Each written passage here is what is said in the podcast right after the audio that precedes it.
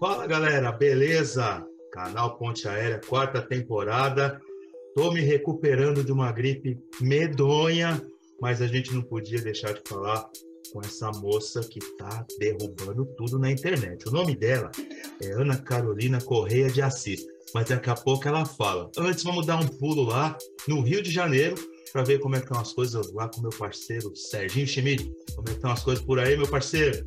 Fala, Paulo Eduardo, beleza? Primeiro aquele meu tradicional bom dia, boa tarde, boa noite. Eu não estou no Rio de Janeiro mais, Paulo Eduardo, eu estou em Itaipava agora, tem que aprender.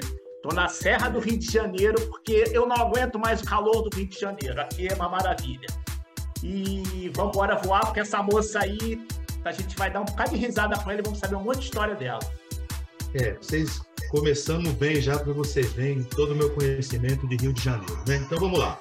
Como eu disse para vocês, o nome dela é Ana Carolina Correia de Assis, mas ela é conhecida como Ana Cacimba, cantora, compositora, atriz, instrumentista, pesquisadora, brincante, artista descendente quilombola e é aqui do ABCD, aqui do ladinho de Diadema. Então, seja muito bem-vinda, Ana. Um prazer receber você aqui no canal Ponte Aérea.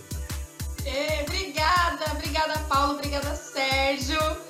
Muito feliz de estar aqui com vocês. E é isso, bora bater um papo aí sobre essas questões, todas essas questões. É, eu acho que depois do, do, do que a Ana falou, só me, só me resta devolver para quem? Para o Sérgio. É, é muito engraçadinho. Galera, a gente está hoje, esse programa até nós, e amanhã a Ana está fazendo um show online. Já vou falar logo, porque amanhã tem um show online, dia 31. Eu não sei o horário, estar tá na bio dela do Instagram, arroba Ana Cacimba. Vocês vão lá, vai na bio dela. Se eu falar alguma besteira, ela vai corrigir. Mas aí tem lá para vocês comprarem o ingresso. O ingresso é 10 pratinhas só. E vamos lá, porque o show vai bombar. Livezinha, todo mundo vai poder assistir. E agora ela vai falar, deixa eu parar de falar. Porque eu quero depois saber do pagode. O pagode vai derrubar a câmera aí durante o programa. É isso mesmo, já 31, às 14 vai ser a transmissão ao vivo, né? É do Show Livre, meu primeiro show no Show Livre. É, é, é um programa super legal, assim, para quem é artista independente, né? Eu sempre pensei, meu Deus, o dia que eu tocar no Show Livre, esse dia chegou. E que legal que agora tem essa transmissão. Antes era, era pela TV, né? Por, por muito tempo ficou na, na cultura. E agora tem essa coisa da transmissão online que as pessoas podem acompanhar também. Depois, esse show vai ser distribuído nas plataformas digitais, né, como ao vivo, e na, no, no canal do Show Livre vão alguns cortes. Mas, para quem quiser é, ver na íntegra, é só comprar lá o ingresso, 10 reais, 10 pratinhas, e ainda vai concorrer a um assalato feito por mim. Ah. Essa é a questão. Além de instrumentista, não sei o que, faz não sei o que, assumir a chupacana, eu ainda faço assalato, gente. Sou uma artesã, uma luthier de saladas. Ela faz é a, a sala. A segunda, ó, já tivemos um luthier aqui, ó, mais um. É, e, ela, e, ó, e o assalato dela, quando você compra, você tem direito a um curso que ela faz para ensinar a tocar. É verdade, porque é um instrumento assim. As pessoas falam, é difícil. Eu não falo, olha, não é difícil, ele é complicado porque a mecânica dele é muito diferente dos outros instrumentos, né? Principalmente dos outros de percussão. Então, quando você entende a mecânica, aí fica mais fácil. Aí você, você passa aquela, aquele degrau grandão, os outros vão ser mais fáceis. Mas o primeiro é entender o giro, como que segura, como que, que, que negócio que é esse? Pois é. Gira e chacoalha, né? Pois é, é porque na real eu ia falar se tivesse algum para ela mostrar, porque tipo assim, tem gente que está ouvindo a gente falar de assalato, que pode se chamar também cascais e tem cascas, coscas, cochaca, televi, banacula, patica, em cada lugar, ó, para quem tá vendo, são essas bolinhas aqui. É, ele vem em parzinhos, né? Então, duas bolinhas para cada mão. É, é um instrumento tradicional da África Ocidental, na costa oeste africana, e pega ali Gana, Senegal, Mali, exatamente o local de onde vieram os meus ancestrais. Por isso eu tenho tanto amor por esse instrumento, por isso que eu tenho essa conexão realmente ancestral com ele. em cada lugar ele tem um nome, em cada lugar ele tem uma história. Né? Em Gana é aquela coisa mais masculina de competição, assim, o cara fala, olha que eu sei fazer, ó. Lá ele chama Koshkash. Em Mali, ele é um instrumento mais ritualístico do universo feminino. Então as mulheres tocam, as mulheres pequenas constroem seus assalatos para cantar para as crianças da aldeia, né? Que é, uma criança é criada por todo mundo. Então, vai cantando as canções de ninar para as crianças, conforme elas vão ficando mais habilidosas, vão entrando nas rodas ritualísticas de mulheres em volta da fogueira. Seu colar é de concha, seu vestido se arrasta na areia. Ela tem cheiro de mar, ela sabe cantar canto de sereia. Seu colar é de concha, seu vestido se arrasta na areia. Ela tem cheiro de mar, ela sabe cantar canto de sereia. Oi, Janaína, quando estou feliz eu choro. Oi, Janaína, deixa eu dormir no teu colo. Oi, Janaína, quando estou feliz eu choro. Oi, Janaína, deixa eu dormir no teu colo. E tem até uma coisa legal que a gente fala que mulher faz muita coisa ao mesmo tempo, né? É, as mulheres de Mali, elas, enquanto elas estão amamentando, elas tocam com uma mão só para cantar canção de ninar para as crianças. Tipo, né? É, é, é muita coisa.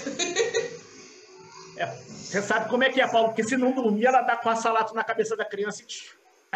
Foi o que eu imaginei. Foi o que eu imaginei, ó. Agora, vem cá, Ana, eu fiquei curioso que, tipo assim, é, eu li algumas coisas e o que eu achei legal é como é que esse instrumento foi. Eu já estou passando por cima do Paulo. Paulo, quer começar com as tuas perguntas? Ah, eu quero, já, eu gosto, eu gosto, eu gosto, Ana, de já pegar os nossos convidados e já colocar eles em sinuca de bico, logo de cara. Já, já faço sacanagem logo de cara, com todos. Hum. Começou de brincadeira e tem dado certo porque começou com uma brincadeira que eu faço sempre, né? Eu sempre conto aqui que os meus alunos dizem que a gente faz pegadinha em prova. E a gente não faz pegadinha, a gente pergunta o que a gente fez, né, nos nossos encontros. E aí eu pego os nossos convidados e para mostrar que não tem sacanagem, eu pego uns assuntos assim aleatórios e faço pergunta de múltipla escolha. E chegou a sua vez, Ana. Ai, credo. Posso mandar? Coisinha, a coisinha fácil. Vai. Coisinha Mano, fácil e. A... Não, é coisa fácil e aleatória. Eu vou começar com uma bem fácil. Eu te dou as alternativas e você escolhe, tá bom? Tá. Primeira, maracatu, samba de roda, ijexá, coco ou ciranda? Olha, maracatu. Ó, oh, Serginho, você viu? Gosto assim, papum, muito bem. Vamos outra. E rural, hein? Maracatu Rural. Muito bem. Uma mais fácil, vai. Essa foi fácil, passou fácil. Disco solo da Priscila da TV Colosso ou disco das Paquitas sem a Xuxa? Nossa, da, o disco solo da, da, da, da Priscila, gente. Nossa. Olha só o que a gente descobre, Serginho. que ela, é, a gente descobre que ela é fã da nossa amiga Mônica Rossi, que faz a voz da Priscila e que já gravou aqui com a gente e que é nossa amiga Ana. Olha que coincidência, tá vendo? Faz a voz, não, ela é a Priscila, né? Ela é a Priscila, né? Pois é. ela é a Cuca do sítio do Pica-Pau Amarelo, ela é um monte de coisa. Mais uma, Ana. Hum. Tocar a salato ou acumular coisas de papelaria que você nunca vai usar, tipo post-it.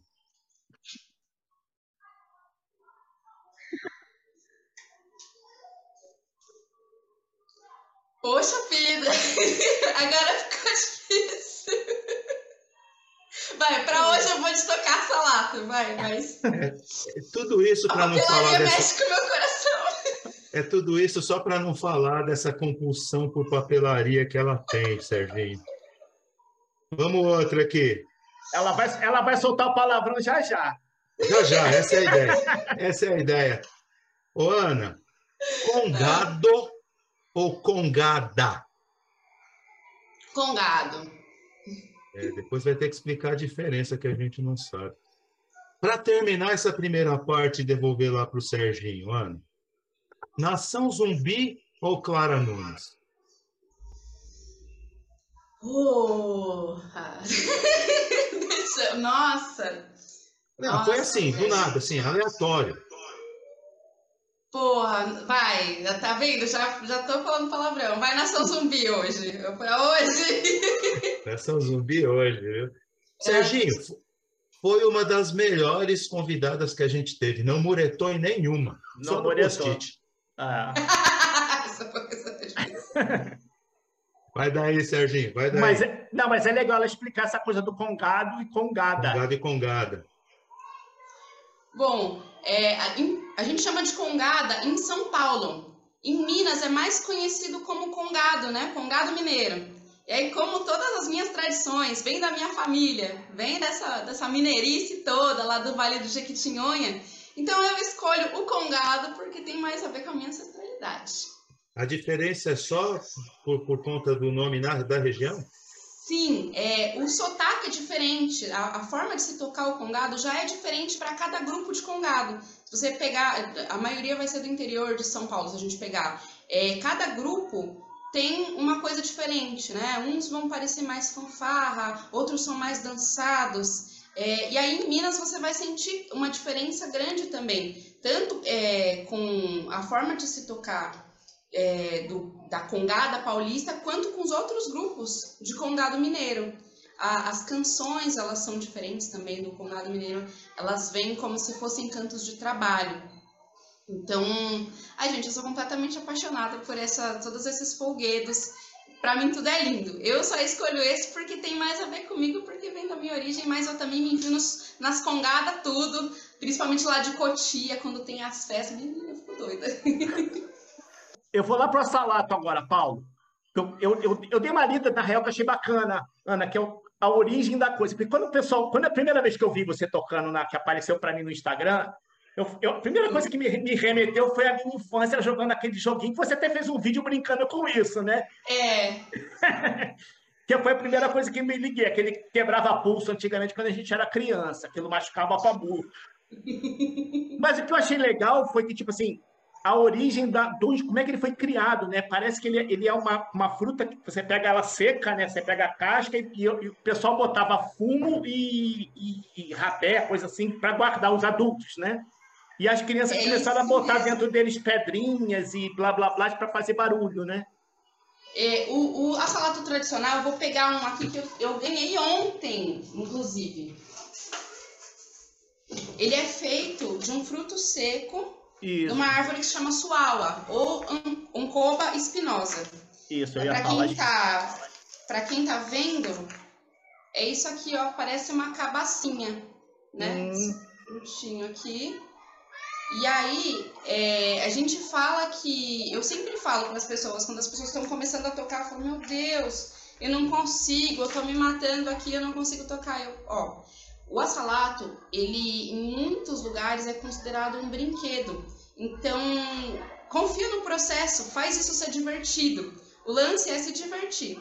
A origem que se conta é, é justamente essa, que os adultos costumavam usar esse fruto seco como é, uma cabacinha para guardar coisa, para guardar fumo, para guardar rapé. E as crianças muito inteligentes começaram a colocar pedrinhas e entender esse som de forma diferente, né? E brincando com isso, aí se colocou essa, esse fio, né, que liga os dois, e ele virou esse instrumento tão múltiplo, mas que para muitos é um brinquedo também.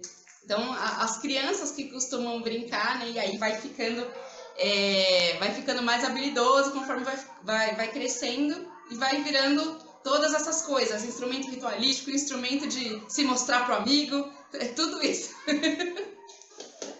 E, e, e eu achei legal porque eu vi, eu vi um vídeo teu ontem, acho que foi ontem, que eu vi no TikTok você tocou. Acho que você estava em São Bernardo, inclusive, tocando ontem, né? Estava em São ah, Bernardo. Ah, viu? Ela estava em São Bernardo e ela tocou com um cara já mais velho, um cara barbudo, tipo eu. Barbudo, papapá. Pô, aliás, sensacional, porque ele fazia um. Ele tocava num ritmo diferente do teu, né? Ele dava umas viradas. E eu Sim, achei... o Mauro, Mauro Tanaka, ele é um dos pioneiros do estudo de assalata no Brasil. É, apesar de ser um instrumento dos meus ancestrais, é, a, gente teve muito dessa, dessa coisa de trazer a cultura, né? O, o, mais a banto angolana, porque a maioria dos escravizados vieram de Angola. Mas em certo momento a gente teve esses escravizados vindo da costa da mina, tanto que é, a revolta dos malês aconteceu exatamente com essa galera, né, que entrava ali pela Bahia. E veio muito pouco dessa cultura. O assalato, ele chegou há pouquíssimo tempo no Brasil. Ele foi se espalhando e, por incrível que pareça, na Ásia, as, né, aí a, a, tem essa coisa da cultura asiática de desdobrar tecnicamente, né? Então virou esse tac tac tac tac tac tac tac, tem até um, um que esqueci o nome dele, que é um japonês que ele toca até o Mario, a musiquinha do Mario na salata, é uma coisa de louco. Então, o Mauro Tanaka ele veio com essa coisa da mistura da forma africana de se tocar, né, junto com o canto, com a técnica japonesa, adaptando ritmos tradicionais da cultura popular brasileira pro assalato. Lá vem o pagode que ele é bacana, gente. Qualquer coisa é o pagode, culpa do pagode. Aí é, ele foi é, pegando assim, ah, o coco, como que a gente tocaria o coco, o baianá, e foi passando isso para frente.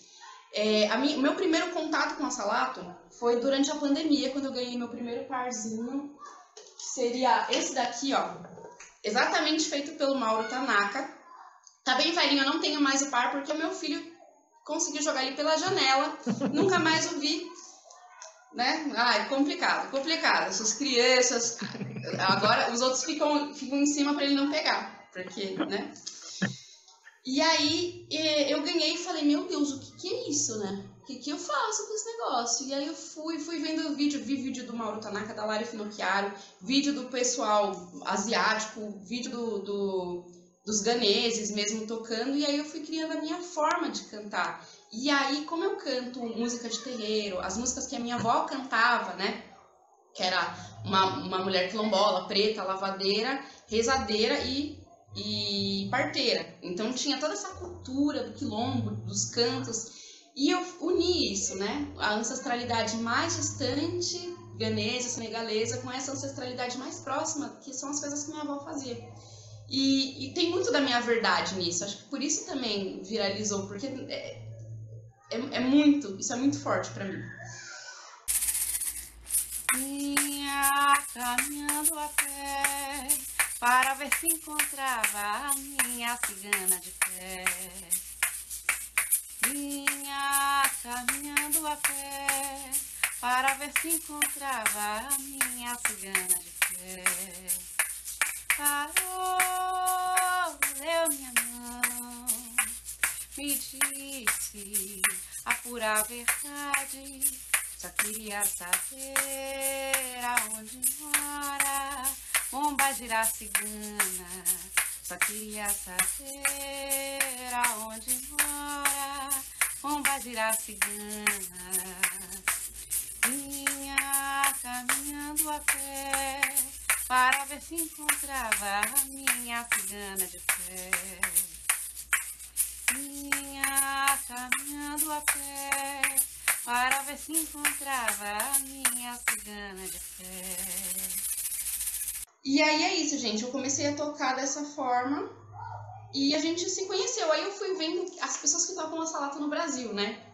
E aí é o Mauro, ai, não sei quem. E quando a gente começa a aparecer na internet, já cria aquela coisa.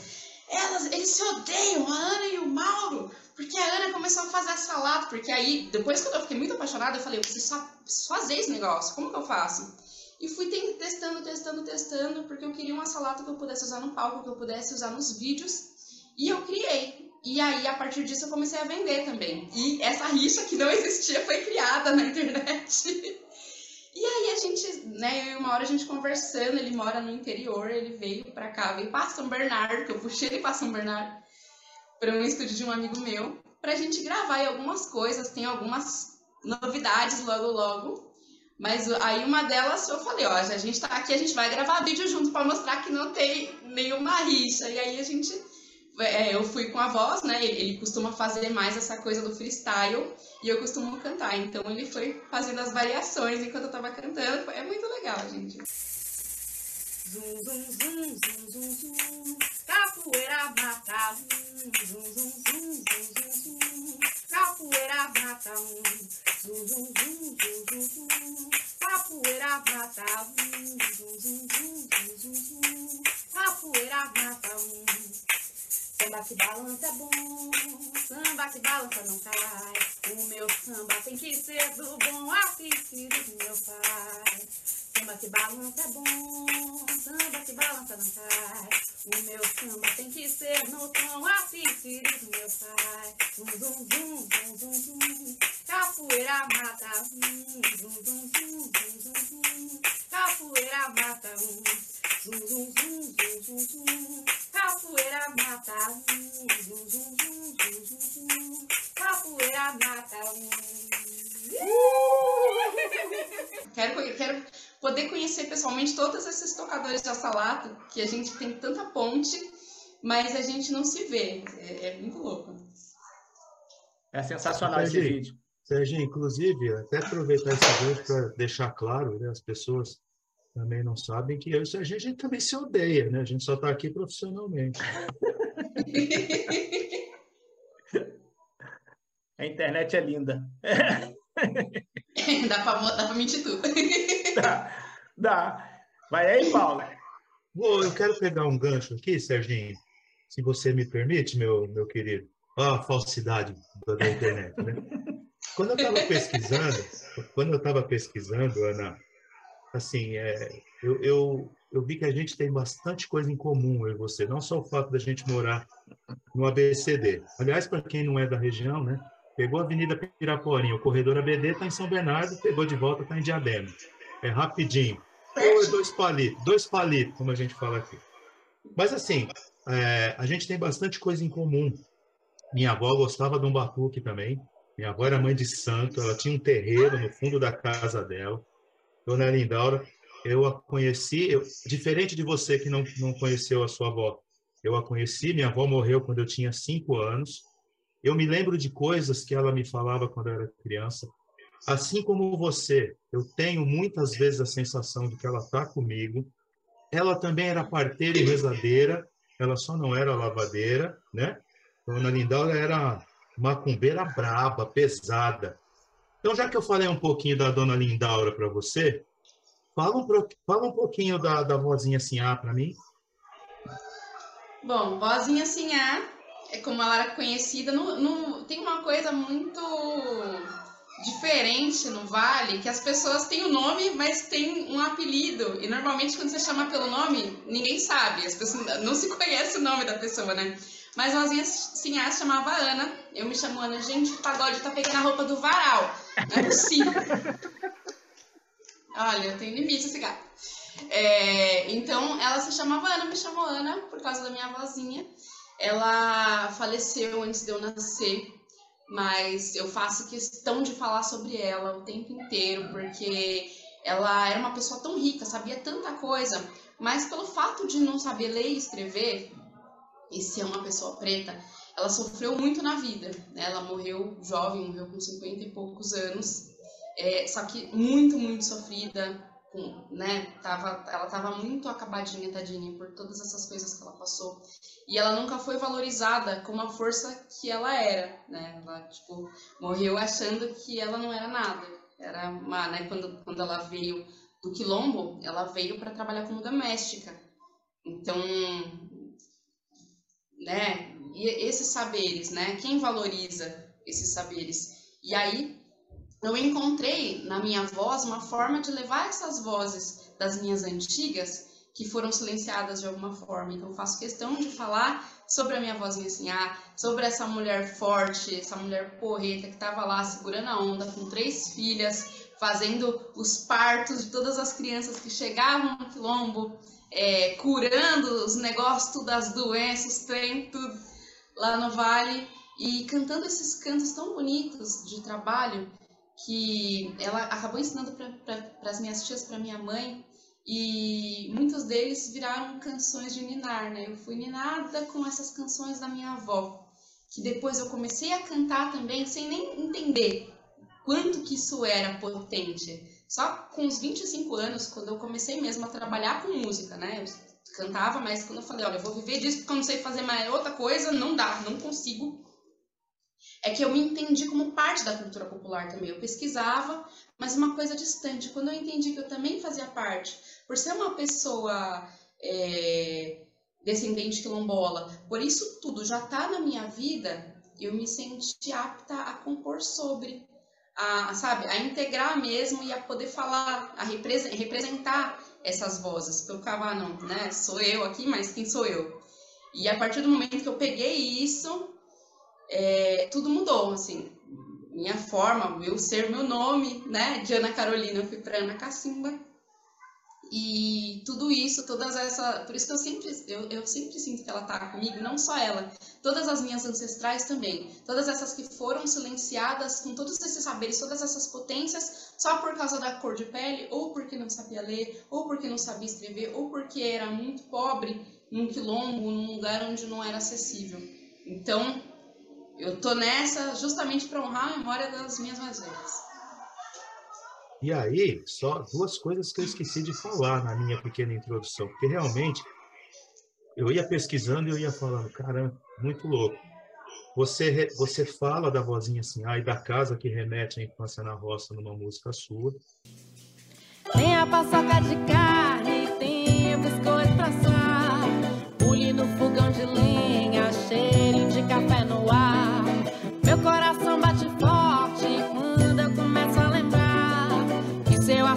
viola, me pego logo a cantar sobre a casinha no mato que no quilombo ainda está.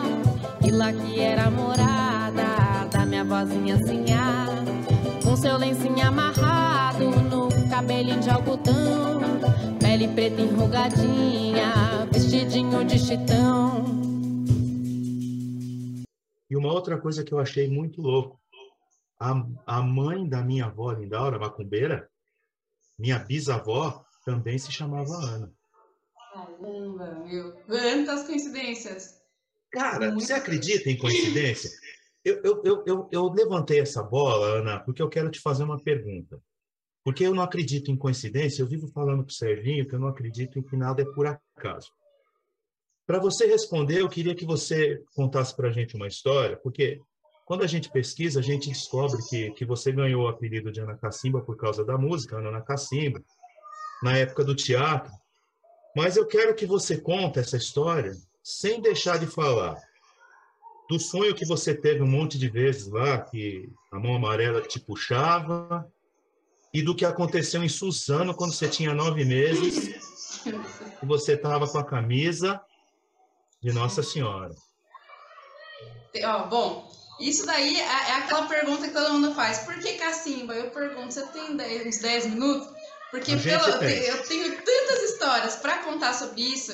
E eu falo que é coincidência porque tem muita gente que acredita. Para mim, são só para os ancestrais. É só a to, toda a minha ancestralidade se juntando para que eu fo, fosse para o caminho certo. Hoje eu acredito que eu estou no caminho certo porque todas as coisas elas acontecem exatamente quando eu sigo esse caminho. Né? E esse é o caminho da música, é o caminho de cantar sobre os meus ancestrais, é o caminho de tocar os instrumentos dos meus ancestrais. Então, bom, em 2016 eu fazia teatro no CLAC, antigo CLAC em São Bernardo, com um monte de gente Bernardo. maluca, pelado do teatro, aquela coisa. E eu queria entender a corporeidade na cultura popular, porque eu já estava nessa coisa, desde 2015 eu estava nessa coisa de pesquisar o maracatu, o coco, a do cavalo marinho. Eu, caraca, velho, como que as pessoas não conhecem isso massivamente? Porque o Brasil é muito foda. E, e nessa pesquisa aí, é isso, gente. Eu sou bocuda. Até nas minhas músicas eu falo que eu sou bocuda, mas eu, eu né, eu, eu, vou suavemente, porque se deixar me ver todo dia não sabe. A gente gosta. Como sou boca suja. Então, e aí nessa, nessa pesquisa eu falei, ah, eu acho que eu preciso entender outras coisas também. E aí eu fui pro teatro, comecei a entender isso e a gente fazia alguns exercícios de, eu lembro muito de fazer exercício de rolamento na dança. E aí a gente ouvia as, muitas vezes o projeto oficial, que tem uma versão dessa, dessa canção, que foi gravada, que foi feito esse, esse registro pela Barca, na Casa Fante Achante, no Maranhão, que é uma casa de mina, né, tambor de mina, onde os cultos são diferentes, por exemplo, da Umbanda e do Candomblé, porque são pessoas de outra parte da África que falam, falam outro, falavam outro, outro idioma, né, era Fon, e por mais que os orixás sejam os mesmos, é, existem os encantados, que é um pouco diferente ali das entidades que a gente tem na Umbanda. É, esse registro foi feito no, no, dia do Baião de Princesas. Era um dia que vinham só as encantadas princesas, né? as, as princesas encantadas. E uma dessas canções que se canta é Ana Mora na Cacimba. E aí, a gente ouvindo essa música, aí ouvia ela nessa versão da barca, ouvia ela na versão do oficial. E aí as pessoas começaram, cadê a Ana? Tá na cacimba. Cadê a Ana? Tá na cacimba. O cacimba, caralho. E o que acontece quando a gente não gosta de um apelido? Ele pega. E aí eu fiquei cacimba, fiquei cacimba para sempre. E aí é isso, né?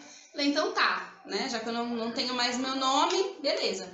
Só que quando eu tava trabalhando com esses ritmos, eu achava isso muito forte. Por quê? É, é um nome de uma encantada, um nome que vem de, de de uma espiritualidade, né? Eu falei, meu, não sei se eu seguro essa onda, não. Isso aí vem muito antes de mim, não vou desrespeitar, principalmente o que eu não conheço. E beleza. Só que aí, né, minha mãe, que é médium de incorporação, já vem com essa coisa da energia de cura da minha avó, que a, o lance do canto pulou, né? Pulou minha mãe, pulou minhas primas, que são mais velhas que eu, e chegou para mim. Só eu que canto. Mas o lance da cura foi com a minha mãe. Minha avó foi distribuir assim os. A, as, ela não teve nenhuma parteira, gente, infelizmente. Porém, então, é, nessa aí, minha mãe andava com, com outras médiums e um dia a gente estava no terreiro de uma amiga dela que falou: Ó, oh, você vai ter que aceitar seu nome. Você vai ter que usar o seu nome. Porque esse nome é seu antes de ser. Então você tem que aceitar. Aí eu, tá bom. E só que eu ficava tipo, ah, tá, uhum cacimba. E nessa, eu comecei a ter um sonho recorrente, né? A gente quer dar um banda, tem essa coisa muito forte com sonho. Ai, gente, desculpa, me deu um negócio. E aí, é, eu, eu sonhava direto, tinha umas quatro vezes que eu caía dentro de um poço, uma mão amarela gigante, porque assim, era, eu era muito pequena e esse poço era muito grande. Então, uma mão amarela me tirava e essa mão era gigante. No, mesmo tempo que essa mão me tirava, caía uma Nossa Senhora Aparecida sem a cabeça, né? Caía o corpinho depois a cabeça. Era muito rápido. Era só o desespero de, meu Deus, onde eu tô? E aí saí. E isso foi acontecendo e aí eu fui, né, de novo nesse terreiro com minha mãe e ela, ó, você tem que aceitar seu nome. E aí eu falei, então tá, tá me achando, então me fala o que que é esse sonho que eu tô tendo. É, e aí contei esse sonho, ela não falou nada, mas minha mãe de preta ficou branca na hora. Ela, filha, você lembra que você se afogou na cacimba quando você era pequena? E eu, que? Que? Não, né? Oxi. E aí ela foi contar, olha, gente, eu tinha um terreninho em Suzano, construí uma casinha. Aí era só eu, você e a galinha, que eu tinha galinha, gente, de estimação. A pessoa da, pessoa da roça é, é diferenciada. E aí, é, eu, tá, minha mãe pegou a água do poço, né, da cacimba, pra, pra lavar roupa, tava lavando roupa, e eu ali com nove mesinhos, tava num paninho, só que eu era muito danada, então eu já tava dando uns passinhos, ensaiando uns passinhos, o que, que eu fiz? Fui andando e me joguei de cabeça no poço, olha que bonita, criança. E minha mãe nessa, nesse momento, cadê, né? Cadê a criança quando viu? Tava lá me afogando. O poço, ele era ele era estreito, mas ele era muito fundo, né? Para pegar água do lençol freático não tem jeito, ele é muito fundo.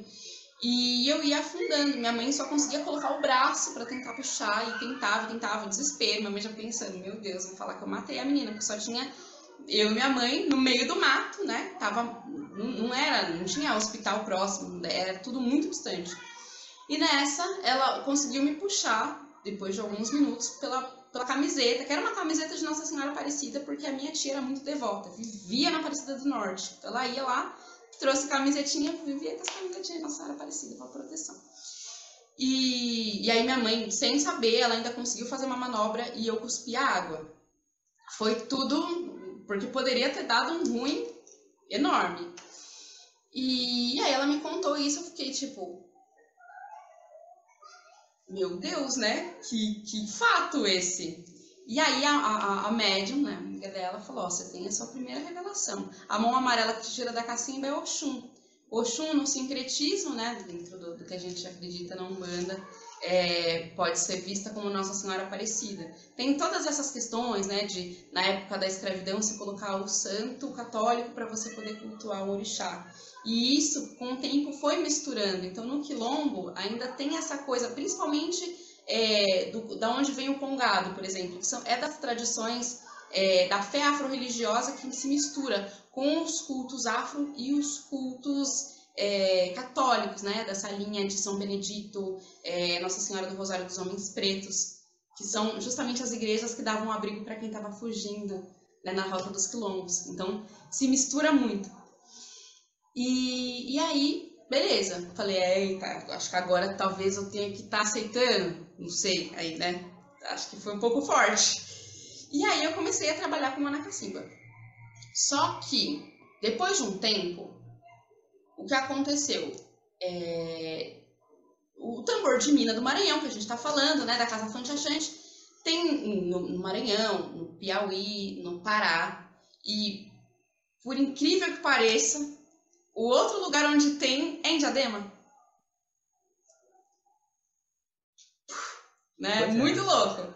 E aí eu tava um dia vivendo minha vida e um conhecido meu falou, Dona Teresa de Légua quer falar com você. Eu falei, nossa, eu tô muito fodida, porque é entidade, né? Quando quer falar com a gente no terreiro, é, ó, é, é pra lascar. Eu falei, nossa, mas não era pra eu ter colocado esse nome aí, meu, eu tô muito lascada. E aí quando eu cheguei lá, ela me recebeu, a mãe Sandra, ela é muito conhecida porque ela trabalha todas essas questões maranhenses, né? Tanto da fé do tambor de mina quanto o tambor de crioula, todas essas tradições aqui em São Paulo. Então ela é muito forte. E aí eu fui conhecer, ela me recebeu super bem, me explicou que Ana na Cacimba é uma canção para receber Ana de Corte, que é o nome da, da princesa, Ana de Corte. E aí eu falei, ah, não, agora, agora eu conheço, agora eu tenho um pouco mais de intimidade. E ela falou que essa princesa, ela não desce mais, né, o cavalo dela acho que, não sei se já faleceu, mas a, a, essa princesa não desce. Que a gente tem é só mesmo esse registro por causa da barca, da canção que recebia na de Court. E depois ela recebeu a, a, encantada dela, né, Dona Teresa de Légua, que é, aí ela falou comigo e falou que eu tinha licença dos encantados para usar o nome porque eu tinha alguma coisa para falar. Aí eu falei, ufa, não era briga, não era, não, nossa, né, não tomei bronca. E desse dia em diante, né, tendo a licença principalmente do tambor de mina, que é da onde vem esse nome, que tem essa fé para usar, eu comecei a usar mais tranquila. O que que pega nisso daí, quando a gente fala de coincidências? Tambor de mina vem exatamente da costa da mina, a costa oeste africana, de onde vêm os meus ancestrais. Então, talvez Ana Cacimba fosse meu nome antes de ser. E o que acontece, né? Como que eu soube disso? No final do ano passado eu fiz o teste de ancestralidade e aí que eu descobri que os meus antepassados vêm da Costa da Mina, o pessoal tudo do Quilombo. Outra pessoa do Quilombo também fez e também deu a mesma coisa. É, nessa formação de Quilombo acontece uma coisa muito engraçada que é, é você está num lugar onde não é acessível para as outras pessoas. Como que você povoa, né? Não dá para você ter contato direto com outro Quilombo. Você vai casando com primos e tendo filho com esses primos. Então, até hoje, isso acontece, é uma tradição. Quando eu chego lá, todo mundo é meu primo. então, a gente tem os mesmos antepassados. Então, mais uma pessoa fez para confirmar, e aí a gente se juntou com alguns historiadores, que aí a gente começou a ver essa história do entrar pela Bahia, subir para fazer o ciclo do ouro em Minas Gerais, e entendendo esse território de uma outra forma, né, que o colonizador não entendia por não ser um lugar acessível, é, eles sumiram no mato. E ali tem a terceira maior concentração de quilombos do Brasil, né, que eles realmente tomaram para si, fizeram esse contato com os indígenas de lá, porque essa coisa das benzedoras, né, das rezadeiras, é, de entender as folhas, vem justamente dos indígenas. Então você vê que teve essa conversa, teve essa, é, é, essa transmissão de saberes e ali se criou. Então, aí a partir daí eu entendi tudo. Por que do meu nome, por que eu fazer isso e o porquê do assalato que vem exatamente do mesmo lugar. Acredito em acaso. Não dá, né? É tanta coisa ao mesmo tempo que não tem nem como. É muito louco. Essa história, essa história de Suzano com um sonho, com a camisa de, de, de Oxum e com mais o, o teatro, meu, isso aí é, para os incautos pararem para pensar. Serginho, você tem alguma coisa aí ou posso ir daqui? Vai, vai que você está bem, você está afiado. É, eu, eu, eu, tento, né? Ô, Ana, eu gosto, eu gosto muito desse negócio de memória afetiva, sabe? Porque como eu não sou, não sou artista, eu não tenho referência nenhuma, então eu gosto muito de pesquisar e gosto de memória afetiva. Eu sei que você trabalhou no centro de São Paulo e que você gostava de circular nas horas vagas para observar o que acontecia. O que, que você achou de interessante nessas suas andanças nas horas vagas no centro de São Paulo? Gente, olha, eu trabalhei, eu sempre trabalhei com várias coisas e eu nunca me encaixei em nada. Mas é, eu era recepcionista no, no centro, no centrinho mesmo. E aquela coisa, centro velho é, é, é, muito, muito doido. Já vi mágico, já vi uma cartola gigante, aquelas pegadinhas que, que, que fazem, sabe? Que, que, aí, e, e, eu sabia onde estava, então eu nunca caía, mas eu, eu, sempre sabia que ia passar alguém para cair na pegadinha. É, meu, eu vi um monte de coisa. Ah, o pessoal que morava na rua é, o pessoal que vinha de, outro, de outros estados para cantar e tocar é, sertanejo, mesmo sertanejo daquele de raiz. É, eu vi muita coisa, muita coisa. São coisas assim que eu, eu nem lembrava. Agora, parando para pensar, eu, ficava, eu era muito de observar. Eu gosto muito de observar as coisas. Apesar de ser uma pessoa muito faladora, eu observo muito e acho que isso me ajuda a, a compor, né, a escrever, tanto componho as músicas quanto eu escrevo poesias e essas coisas e, e ter esse olhar, eu acho que é um olhar muito, às vezes até infantil, que a gente vai perdendo na correria de ser curioso, de ver o que acontece, de, de sabe, é uma outra coisa. E eu sempre, eu sempre gosto de fazer, de viver, de ter certos momentos que me criam essas memórias afetivas para que eu acesse aquele lugarzinho que vai fazer pim, e aí eu venho com a caneta, pincelo com a caneta. e, e, meu, você tem assim, é, é uma riqueza tão grande de arte e cultura quando a gente começa a pesquisar sobre a Ana, Serginho o que, que te fez, o que, que te levou a estudar ciências contábeis na FAD? Ai, olha, pode mesmo. Isso pode ser. Olha, é uma coisa assim. Arte, né? Pensa, nunca tive nenhum artista na família. Então, para as pessoas, é coisa de vagabundo. Pensa que eu comecei, eu comecei no teatro com 12 anos porque minha mãe estava é, no CAPSE. Então, era a terapia ocupacional, ela tem transtorno bipolar, eu também tenho, mas eu descobri muito depois. Então, quando ela fazia esses tratamentos, a gente ainda estava na luta antimanicomial, era uma situação completamente louca. Então, a, a, as pessoas que faziam parte da comunidade no entorno também participavam do teatro lá até como forma de, de, de trabalhar esses temas da luta antimanicomial. E aí eu comecei nesse, no teatro aos 12, aí, só que eu ainda, para mim era tudo brincadeira. Eu entendia um pouco da luta, mas eu não entendia isso como trabalho, sabe? Era brincadeira. É o que eu tô ali era jogar com uma outra personalidade, criar outra coisa. Aí com 16 anos eu fui, comecei a cantar.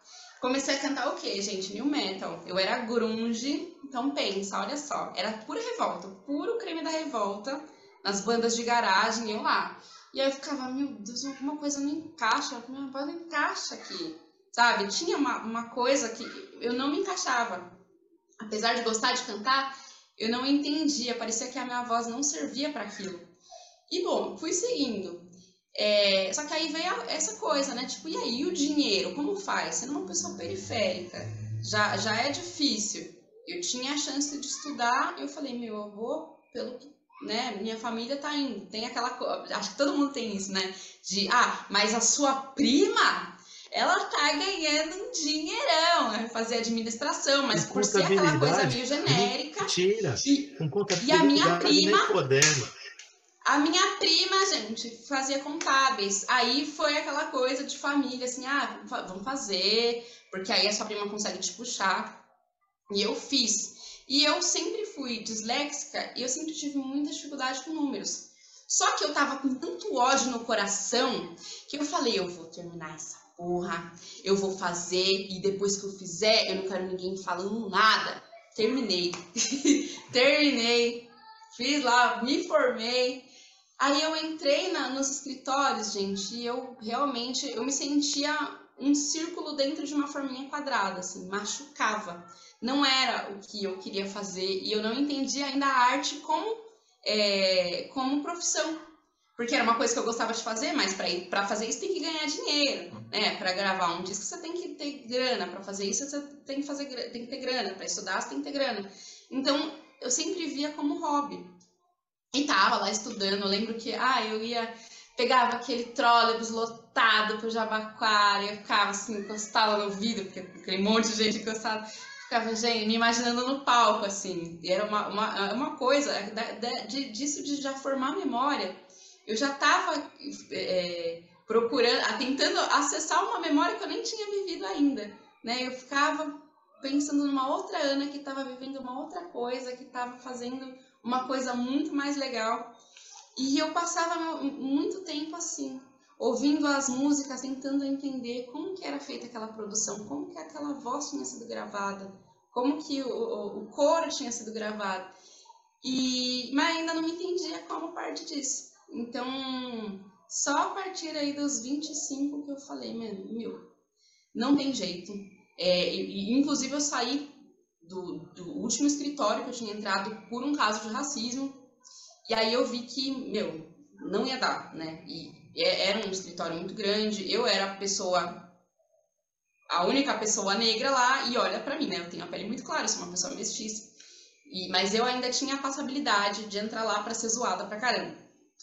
Então, eu não segurei a, a onda, ainda bem, porque isso fez né? Tem gente que vai segurando, vai engolindo a vida inteira. Falei, ó, quer saber? Eu vou passar fome, mas essa aqui eu não quero mais não. Larguei tudo e aí eu fui viver de arte. Nessa de viver de arte, ainda eu fui fazer é, pedagogia, porque aí tinha mais a ver com o lance da arte educação, né, de trabalhar essa, essa cultura popular. Eu entendia muito a cultura popular e a, e a cultura da infância juntos. Então, eu comecei a, a estudar pedagogia justamente para entender isso, né? Como que a, a, cultura da infância e a cultura popular andavam juntas. Comecei a pesquisar várias coisas e, e fazer pedagogia me ajudou também a adaptar muitas das coisas que eu aprendi com muito custo porque as pessoas não sabiam ensinar. Entendendo essa forma da, da, da, cultura popular também de se passar, né? Porque a gente vai falar de música, tem muita gente que vai vir, já vai vir com é, é, com uma coisa muito técnica, e dentro da cultura popular não é assim, né? Você vai pegar uma pessoa que nunca tocou e você vai fazer ela tocar um tambor, uma alfaia, um maracatu, sem ela nunca ter tocado, talvez sem ela nunca ter noção técnica disso, né? De técnica musical. Então eu queria poder acessar essas pessoas que não sabem, mas que poderiam ali ter esse contato. Eu não me formei em pedagogia, mas a pedagogia me ajudou muito a, a ensinar. Tanto que eu tenho curso online de assalato, porque eu queria poder ensinar de uma forma que não fosse totalmente técnica, que, que eu pudesse fazer qualquer pessoa tocar assalato. Né? Depois de um caminho, claro que a pessoa vai precisar saber é, de técnica musical, se ela quiser também, mas pode seguir, você já pode seguir tocando. E eu tenho, eu vejo muita gente que fala assim, ah, Ana, eu achei que eu nunca ia tocar nenhum instrumento. E, a, a, e eu recebo as mensagens assim, você mudou minha vida, porque eu achava que eu era inútil, não sabia tocar. Mas é, é que a pessoa nunca achou alguém que soubesse ensinar da forma que ela aprende. Então, me ajudou muito, nossa. Ah, o contábeis, eu, eu aboli da minha vida. Meu Deus, nunca aconteceu. Mas a pedagogia, nossa, Mas isso não. muito. Não faz isso não, Ana, porque assim, eu, tô, eu tenho inclusive um balanço aqui que eu trouxe. Né, Deus pra, pra... Ô, Serginho, só uma coisa. Para quem não é aqui do, do, da região, a Ana falou em trólebus. Trólebus é um ônibus elétrico que tem um corredor exclusivo que corta aqui o ABC, que faz interligação com as estações de metrô. Então, tem ar-condicionado, não pega trânsito. Enfim.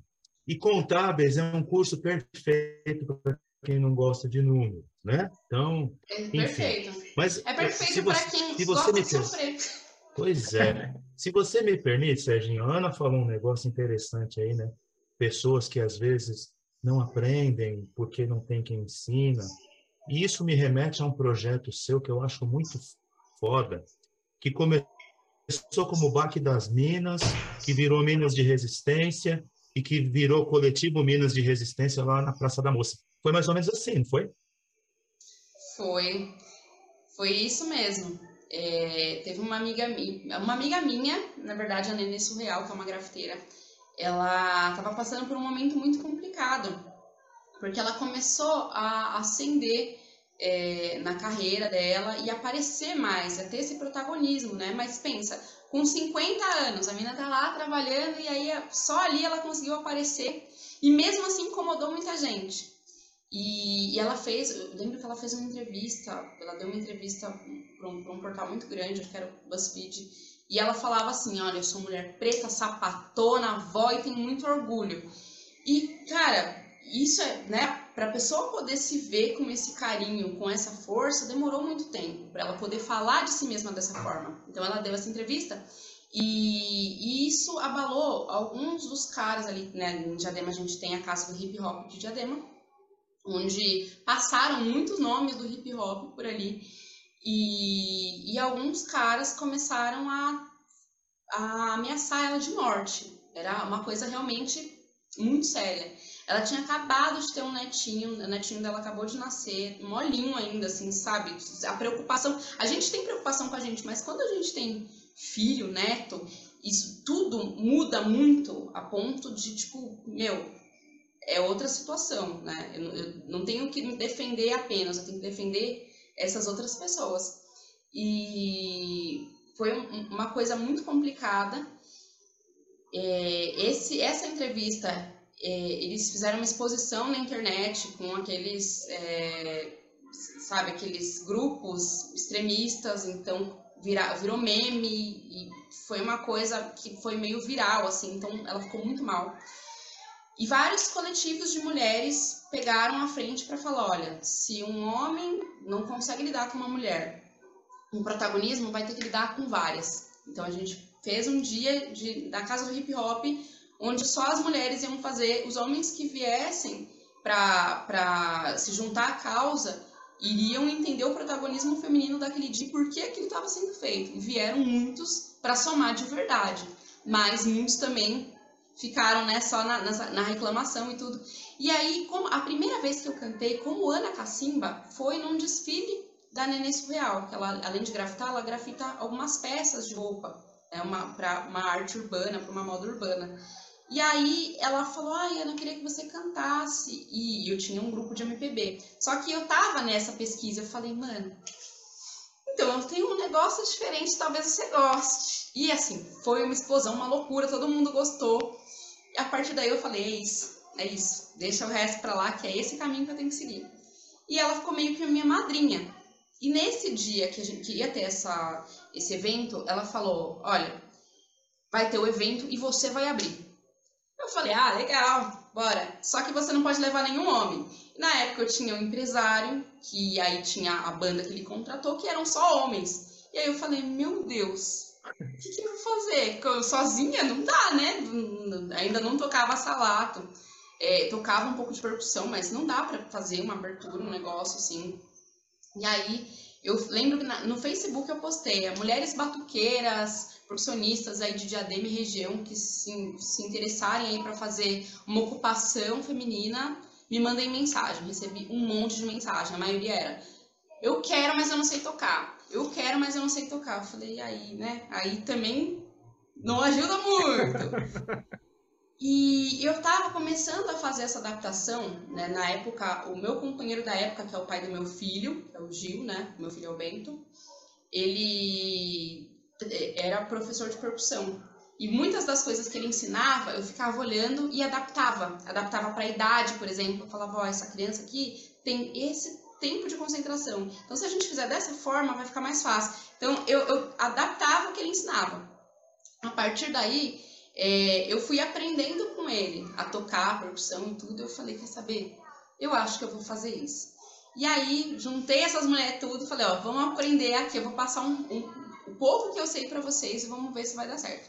E eu comecei a ensinar dessa forma, adaptada, né, cantando a batida, para ensinar coco e para ensinar maracatu. E rolou muito bem. No primeiro dia já saiu um coco groove que eu falei, cara, vai dar, dar certo, vai dar certo.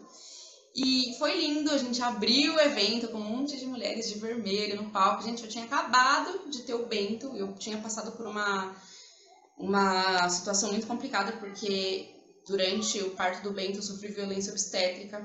O Bento nasceu com vários problemas devido a ele ter nascido de fórceps, mesmo comigo falando que não ia fazer fórceps, eles fizeram contra a minha vontade. Foi horrível, é, eu fiquei sentindo dor durante oito meses. Eu pensei que eu nunca mais ia parar de sentir dor. Eu tive 16 pontos na parte interna, 16 na parte externa. E, e eu, o Bento nasceu com coágulo no cérebro com paralisia facial. Então, eu estava praticamente semana inteira em hospital, né? Era é, neuro, neurocirurgião, neurocirurgião, neuropediatra, é, fisioterapeuta, fono e otorrino porque ele tinha risco de perda auditiva por ter pinçado né, na cabeça. Era um inferno. Então, a, o que me dava esse, essa, esse acalanto no momento era justamente esse momento de estar com as minhas, ensinando o que eu sabia e aprendendo o que elas tinham para ensinar também. Então, a gente fazia essa troca né? Eu, eu desfocava um pouco do que eu estava sentindo de dor ou da tristeza de não saber se o rostinho do Bento ia voltar ao normal, né? O, coágulo ele absorveu é, ainda no hospital, mas o tratamento para paralisia facial demorou um tempo. Demorou um tempo. Hoje a gente olha para o Bento nem parece que ele teve nada. Mas, assim, ele, ele, ele, quando ele nasceu, é, ele nasceu praticamente morto, ele já não respirava, ele teve uma parada respiratória, foi levado, né? Eles fizeram é, as manobras para ele poder voltar a respirar. Então ele ficou três minutos sem respirar. Isso vai a vida inteira, né? Falta de oxigenação no cérebro causa várias coisas, então eu tenho que ficar sempre de olho, sempre tem que voltar no neuro, é, ver se ele está aprendendo na escola, porque isso vai ter causas. Então, para eu poder desfocar disso, era esse meu contato com essas mulheres, de tocar. E aí, quando eu colocava aquele tambor, sabe? Quando eu pendurava o faio, eu falava, mano, eu sou muito foda.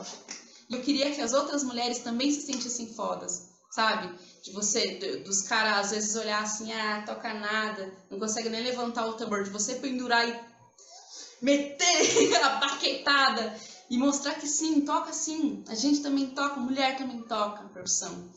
E isso, nossa, isso me fortaleceu muito por muito tempo. Depois, os caminhos foram indo para outros lados, né? É, algumas meninas continuaram, hoje é coletivo. Na, na época que eu fazia a coordenação, era era o Baque das Minas. Depois eu tive até um problema com o nome, porque era o nome de, de um outro grupo e tal. Tive que aguentar também é, uma, uma ameaça de processo. Em todo esse, tudo isso acontecendo, ainda teve isso, e eu segurei no peito, eu falei, vai, manda. Ali eu já estava me sentindo tão forte, tão fortalecida, que eu consegui segurar essa onda, sabe? E depois disso, é, eu saí da coordenação, porque aí eu tive que seguir minha carreira, já não dava, mas não conseguia dar conta de tudo que estava acontecendo. E as meninas seguiram, seguiram né? Depois a gente mudou para Minas de Resistência, foi quando né, teve a ameaça de processo. Eu falei, não, mas eu mudo, não tem problema, não, não tem a pegar nome. Mas eu acho que o problema não era o nome, era, era eu mesmo. E, e aí mudei, e depois que eu saí, virou coletivo, porque aí elas fizeram realmente uma, uma coordenação coletiva. As meninas continuam até hoje. E eu tenho muito orgulho porque eu plantei essa sementinha de uma dor que eu tive, de uma dor que uma amiga minha teve, nasceu né, esse, esse projeto. É, é era só para aquele dia, era só para aquele evento, mas a gente continuou porque foi tão bonito e isso me ajudou tanto, ajudou tantas meninas que a gente foi continuando né, esse, esse, olho para elas e fico, ai meu Deus.